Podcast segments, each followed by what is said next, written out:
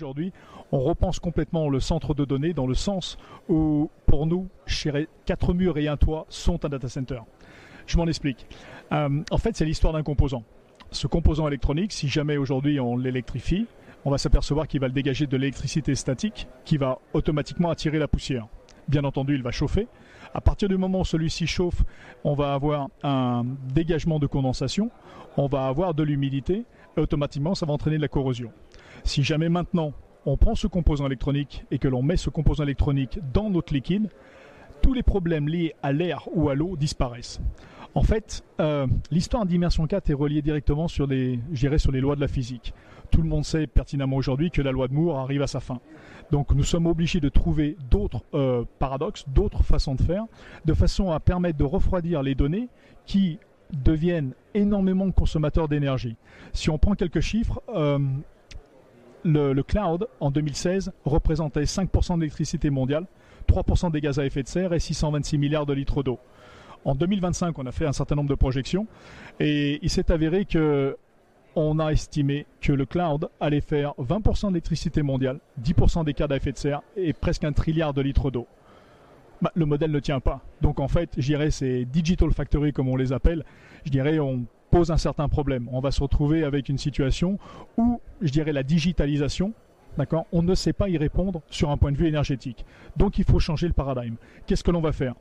On connaît tous les problèmes qui sont liés à le rafraîchissement par air, rafraîchissement par eau. En gros, si jamais je symbolise l'ensemble, si vous avez une coupe de champagne et que vous voulez refroidir cette coupe de champagne, qu'est-ce que vous faites? Vous refroidissez la pièce dans laquelle vous êtes, ou bien vous refroidissez le champagne lui-même?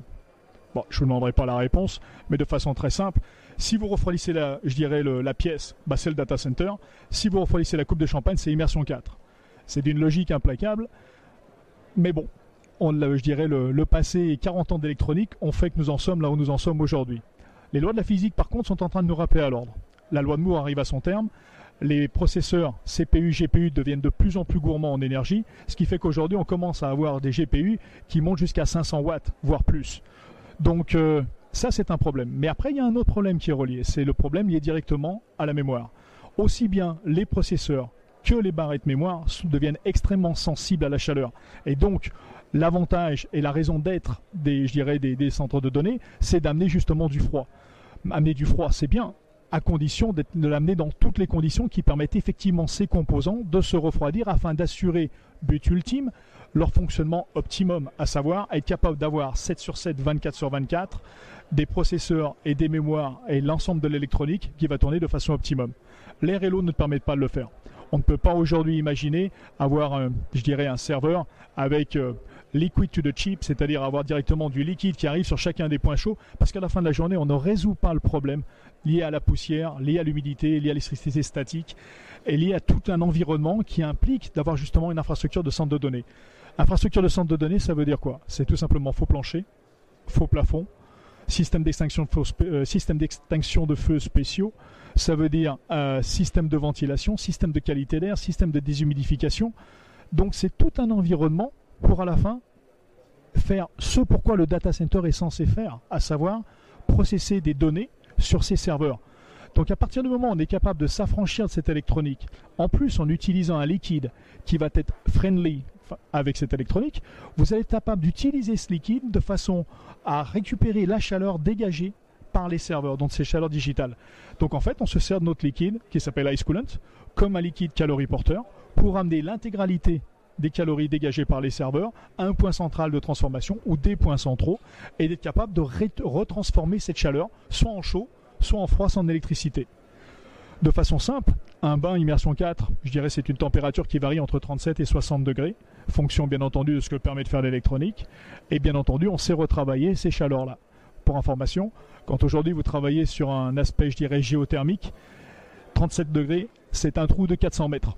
Donc je suis persuadé, quand vous avez vos maisons, vous n'allez pas faire des trous de 400 mètres pour récupérer la chaleur. Vous faites des trous à beaucoup moins. Néanmoins aujourd'hui, voilà, je dirais, fort de, je dirais, de, ce constat, voilà aujourd'hui ce que ça nous permet de récupérer en termes de, calories, surtout quand vous avez des serveurs qui consomment aujourd'hui, on parle de kilowatts, on parle de mégawatts, et en 2016, juste pour donner un ordre d'idée, le cloud c'était quand même 468 centrales nucléaires de 1 gigawatt heure. Donc on parle de chiffres qui sont complètement déraisonnables. Je pense qu'on n'a qu'une vie. Personnellement, Je pense qu'on vit, ma vie va s'arrêter à un certain moment donné. D'ailleurs, on est, pour qu'on fasse, comme on dit, place for the new. Et euh, ben, je vois pas pourquoi mon profil Facebook ou autre, si jamais j'en avais un, devrait rester en vie alors que je n'en fais plus partie. Donc euh, il y a aujourd'hui un vrai problème, une vraie problématique de données et de stockage de ces données qu'on appelle la digitalisation.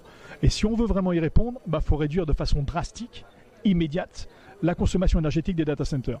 La technologie qu'Immersion 4 a mise sur pied est une techno qui ne consomme pas d'eau, qui n'émet pas de CO2, qui n'émet pas de gaz à effet de serre et qui, qui est éthique. Maintenant, que veut dire éthique? Éthique, pour moi, c'est deux choses primordiales avant tout. Éco-conservation, la meilleure énergie qu'on ne dépense pas, la meilleure énergie, je, veux dire je dirais qu'on économise, c'est celle qu'on ne dépense pas.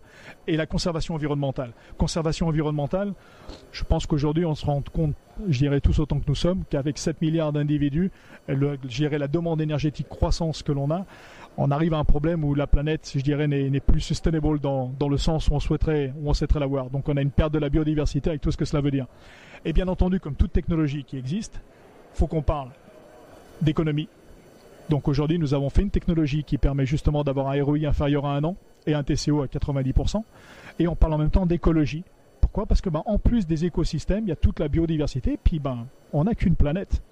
Donc aujourd'hui, toute technologie qui doit être aujourd'hui mise en place, je pense personnellement, euh, mondialement, doit être impérativement liée sur deux principes qui sont l'éco-conservation et la conservation environnementale.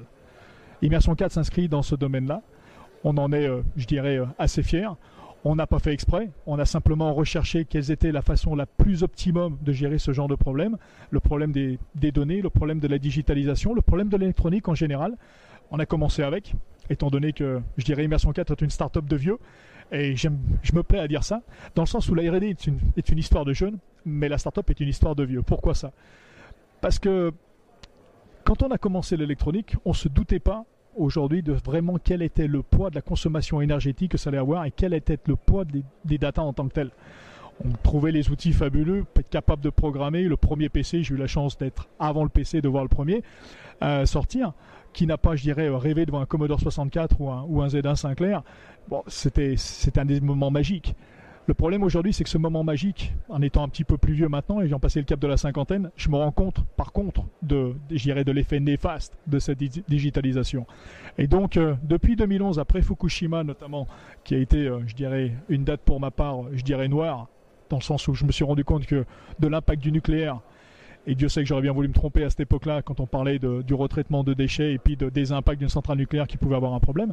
Il faut vraiment qu'on reconsidère l'intégralité de l'énergification de la planète et sa stratégie en tant que telle, parce qu'autrement, à la vitesse de 1 milliard de personnes tous les 10 ans sur cette planète, on arrive en face d'un mur et on ne saura pas le gérer. Donc, euh, bah, je pense qu'en tant que vieux, si vous me permettez encore une fois d'utiliser l'expression, on doit ça à nos enfants, et quand je dis à nos enfants, c'est pas dans 100 ans, c'est à nos enfants dans moins de 10 ans.